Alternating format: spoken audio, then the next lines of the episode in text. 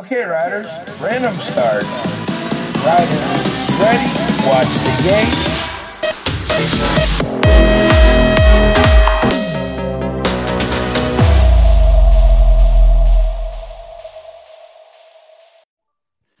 Bienvenidos a un nuevo episodio de BMX Podcast. Mi nombre es Pablo.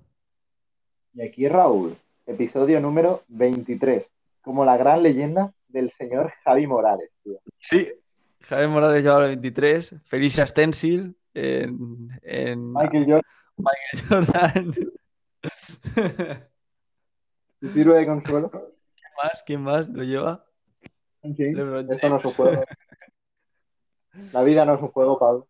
La vida no es un juego. Pregúntaselo a LeBron James. ¿Por qué cada punt track de España debería tener una escuela de BMX? Y conforme leo esto me doy cuenta de que no cada punt track se merece tener una escuela de BMX porque hay punt tracks que no valen ni para eso. Eh, digo esto porque la semana pasada Raúl y yo estuvimos haciendo... ¿Cómo lo llamamos? Le pusimos un nombre todo guapo. Sesioneo de Puntrack. No era así, pero me parece como un buen nombre. Pum. Para esta tarde, esta velada. Pump Track Tour por Valencia. Fuimos a, a cinco Pump Tracks y la verdad es que con suficiente espacio como para montar una escuela hay dos de esos cinco, yo creo. ¿Cuál dirías? ¿El de Gillette? ¿El de Nazaret? No, Nazaret y el de Campanar, creo. O bueno, Gillette, sí, tres. Pero Gillette con el círculo ese, bueno, algo se puede hacer seguro. Sí, No, al final, para empezar, la base sí que yo creo que aunque tiene muchas mejoras el Puntrack, porque al final es un círculo, literalmente es sí. un óvalo con saltos de lado y todos Sí. los ratos saltos de lado, pero para empezar sí que yo creo que una base se podría sentar ahí. Hombre, es verdad. ese, eh, además es grande y tiene saltos. En plan, bastantes saltos. No es como. Porque. ¿Cuál fue el que estuvimos? El de. El de Paterna está guay, pero. eh, eh, tiene seis saltos, creo. No, Paterna literalmente Ah, era un círculo no, no. muy pequeño. Las curvas estaban todo bien hechas, pero los saltos eran malísimos. No, el otro, el de Soternes. Sí. Y Eres- Soternes, el problema es ese, ¿no? Que era muy pequeño. Sí, No, En no plan- tenías espacio. como mucho puedes tener una escuela con cinco niños. Y cinco me parecen muchos. Sí, la verdad que sí. Entonces, bueno. Cinco personas. Ya, tienes toda la razón del mundo. Pues nada, eh, Raúl, ¿por qué debería haber una escuela de BMX en cada punta de España? No, al final, eh, si quieres fomentar la base, qué mejor que los puntracks, ¿no? Que ahora mismo se están llenando con un montón de niños, que todo el mundo quiere montar, quiere, todos los niños quieren pasárselo bien y estar al rato, pues qué mejor que enseñarles de verdad, ¿no?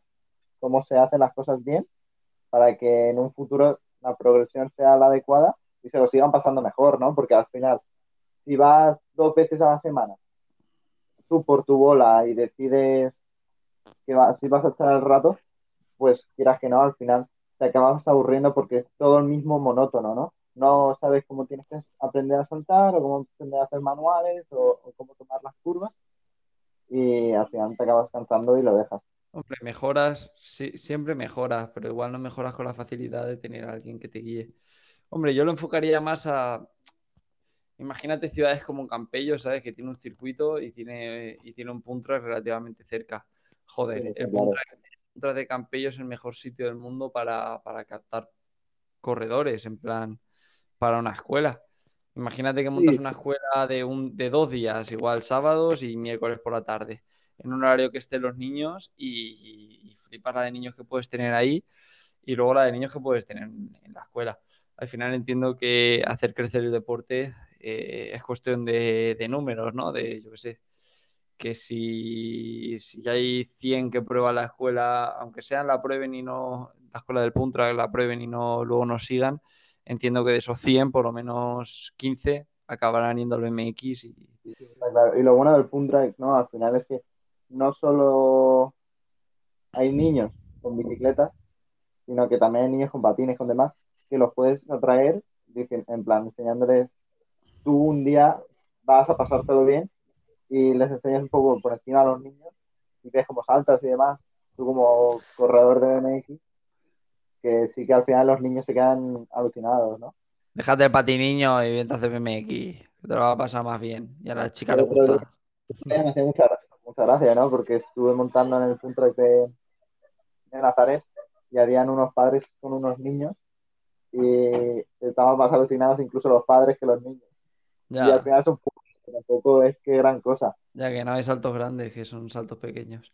Pues sí. Y luego sería interesante en ciudades, por ejemplo, como Valencia, que tienen muchos puntra, pero que no hay circuito porque no hay afición del BMX, que de esas, joder, ojalá de esa escuela de puntra que acabe saliendo.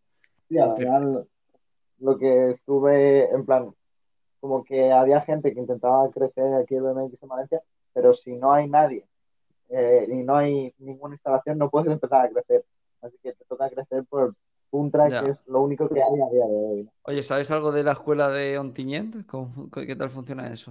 Pues Onteniente. estuve hablando con los chicos que la llevan, con Pep y, y demás, y me estuvieron diciendo que mm, lo tienen montado como una escuela de. como una extraescolar, ¿no? No es como una escuela, sino que tú vas a, a tu colegio, a todos los colegios de Onteniente y la zona y demás, y te escribes y pagas 30 euros al mes, y de ahí sale, en plan. Pero ya- ¿cuántas, cuántas clases hacen y todo eso? ¿Y cuántos niños Sí. tienen? Ni idea. No. Vale. Vale. Pues nada. Animamos a todo el mundo que tenga un punto cerca de casa y quiera montar una escuela, que lo haga.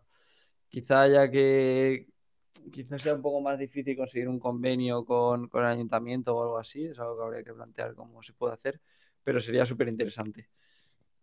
Y nada, con todo esto dicho, eh, muchas gracias por escuchar el podcast. Denle a like.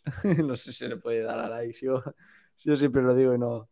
Eh, suscríbete. Sí, 23 episodios y no lo sé. Eh, dale a like, suscríbete y síguenos en Instagram, arroba weare de BMX Fam, que ah, ponemos vídeos súper guapos de BMX y cosas de esas. Un abrazote. ver.